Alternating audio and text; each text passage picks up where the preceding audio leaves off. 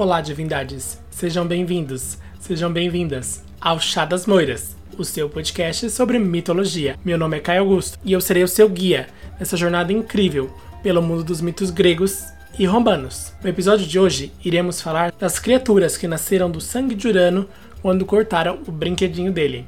Portanto, se acomode, pegue a sua xícara de chá e venha comigo.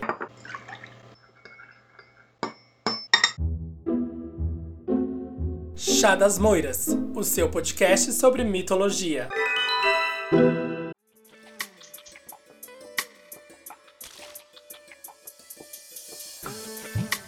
Como a gente falou no episódio anterior, quando Cronos corta o pênis e os testículos de Urano, o sangue cai na terra. E é um sangue ainda carregado de muita fertilidade, que cai direto na terra, que é a própria Gaia. Então eles acabam gerando involuntariamente esses últimos filhos, que são as Melíades, os gigantes e as Eríneas.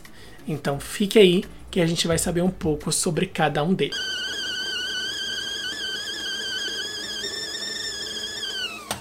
Vamos começar com os gigantes. É importante ressaltar que os gigantes têm vários mitos de criação. Eu vou falar hoje só sobre a criação através do sangue. Então não tem muito o que falar sobre os gigantes. O sangue caiu na terra e eles foram gerados.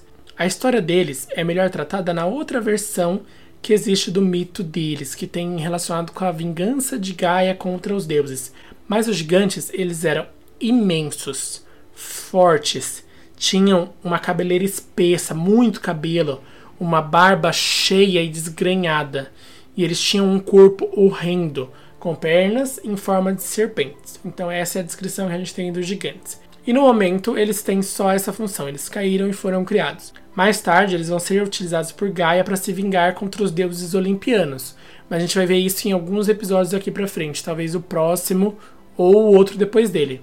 Então, fique com esse gostinho dos gigantes porque depois a gente fala mais um pouco sobre ele.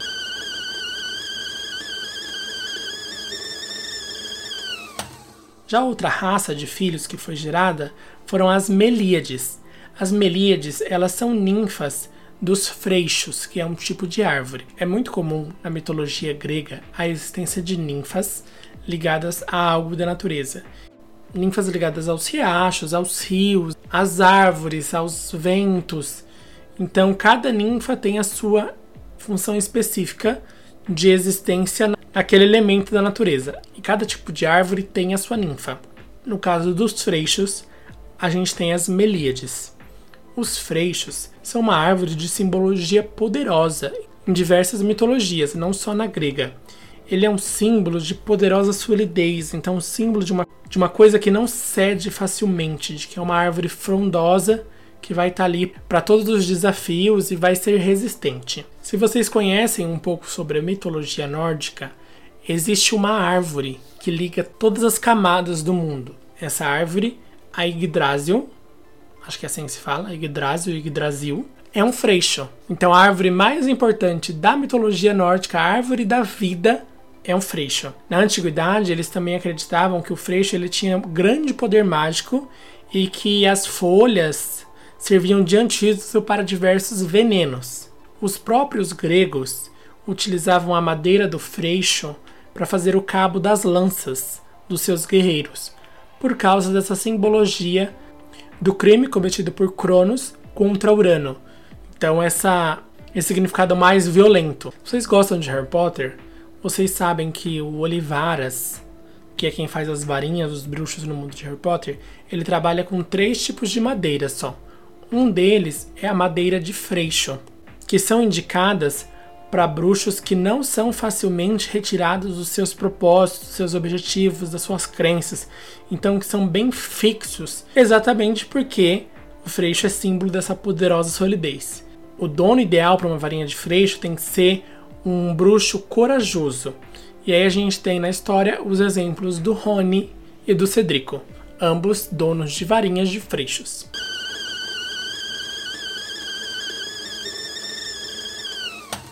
Por fim, mas não menos importante, a gente vai se debruçar sobre as principais filhas desse sangue, que são as Eríneas.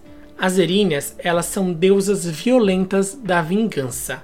elas são três irmãs: a Leto, que significa implacável, a Tisífone, que significa vingadora do crime, e a Megera, que significa a que tem aversão por alguma coisa. As eríneas são descritas como monstros alados, com asas de morcego, com cabelos entremeados de serpentes. Então os cabelos dela eram, não eram cabelos de serpente, igual são os da Medusa, mas o cabelo tinha um monte de serpente nele. Elas portavam chicotes e tochas acesas na mão. Então essa é a simbologia clássica das eríneas. No início, as eríneas elas eram retratadas como guardiãs das leis da natureza e das ordens naturais das coisas. Então elas puniam aqueles que ultrapassavam esses limites da ordem natural, ultrapassavam o limite dos seus próprios direitos em prejuízo dos outros. Aquela coisa de o meu direito acaba onde começa o seu.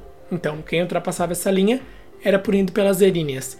E isso se aplica tanto para deuses quanto para homens. As eríneas eram implacáveis na sua violência e na sua vingança. Posteriormente, na mitologia tardia já, elas acabam assumindo uma função específica de vingança, que é vingar o sangue parental derramado, então o sangue da família derramado.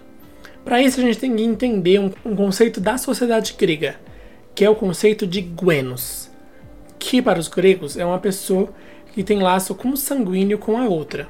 Então, na própria sociedade grega, quando um Gwenos comete um crime contra outro, ele tem que ser punido na esfera religiosa e na esfera social. Ou seja, as erinhas são apenas a representação mitológica de algo que já era uma prática comum na religião e na sociedade grega. Como eu disse antes, as eríneas, no seu sentido mais amplo e mais completo, elas punem os crimes que perturbam e ultrapassam a ordem social. Entre eles, o descomedimento, que é quando um homem esquece que ele é um simples e reles mortal. Ele tem que ser sempre lembrado da sua condição humana, que ele nunca poderá se igualar a um deus. Por isso que as profecias no mundo grego, elas não são diretas, não têm uma resposta certa, são confusas, cheias de enigmas, para que a pessoa, por mais que ela tenha essa revelação divina, ela ainda fique na incerteza. As eríneas acabam sendo implacáveis na sua vingança. Elas não deixam em paz as suas vítimas nem na vida, nem na morte. Isso porque, além de vagarem pela terra, elas também ficam no Érebo e no Tártaro, fazendo a expiação dos crimes. Mas não é porque elas são implacáveis que elas não são justas. Elas são extremamente justas, mas não tem nada que faça com que a vingança delas seja parada, até que ela finalmente se cumpra. Elas não se abrandam, não ficam mais calminhas se você faz um sacrifício para elas, se você implora, não, não adianta. Elas não vão parar e elas não levam em conta atenuantes. Elas castigam toda e qualquer ofensa contra a sociedade e contra a natureza, como por exemplo, o crime de perjúrio ou a violação dos rituais gregos de hospitalidade e sobretudo os crimes e sobretudo os assassinatos e os crimes cometidos dentro da própria família. A gente vê, por exemplo, a questão da hospitalidade no livro das Crônicas de Gelo e Fogo e, por consequência, na série Game of Thrones. E aqui vai um pequeno spoiler de uma série que já acabou, mas o Lord Frey abriga os Starks no próprio castelo, oferece eles a comida, o vinho e o sal, que na simbologia desse universo são um sinal de que você aceitou a pessoa na sua casa, e mesmo assim ele trama para matar os seus convidados. Então isso é um crime hediondo, tanto nas Crônicas de Gelo e Fogo, porque isso é horrível a, visão de todos, quanto seria no mundo grego, porque você viola as regras das hospitalidades. Se o Lord Frey vivesse na Grécia Antiga, ele com certeza seria perseguido pelas eríneas. Você pode encontrar na versão de alguns autores a designação de uma função específica para cada uma das eríneas no serviço da punição.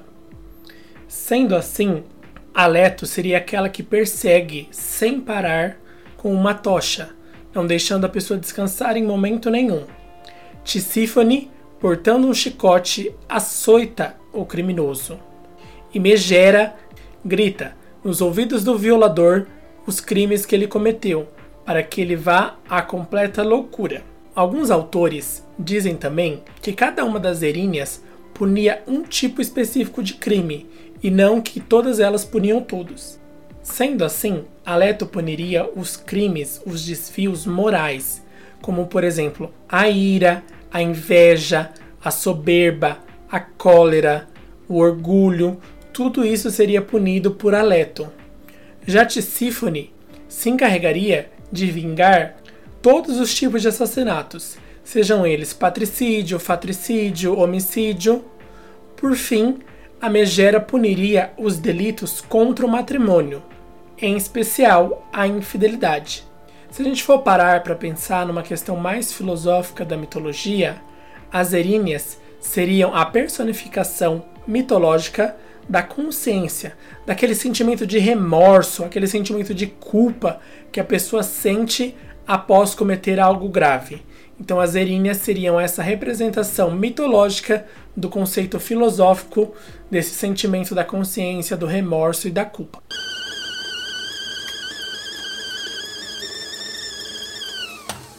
Já na Roma antiga, os mitos eram muito semelhantes aos mitos gregos. A única diferença é que os romanos chamavam as eríneas de fúrias. Chamando de fúrias ou chamando de eríneas, eu espero que você tenha gostado bastante desse episódio. Não esqueça de nos seguir nos seus agregadores de podcast, como por exemplo Spotify, Google Podcasts, Deezer, entre outros. Também não esqueça de nos seguir nas redes sociais. O nosso Instagram é @chadasmoiras. Se você tem alguma dúvida, algum questionamento, alguma profecia vinda direto do oráculo de Delfos, nos mande um e-mail para chadasmoiraspodcast@gmail.com. Que as moiras girem a roda da fortuna ao seu favor e que você nunca faça nada para provocar a ira implacável das erinhas. Nos vemos no próximo episódio.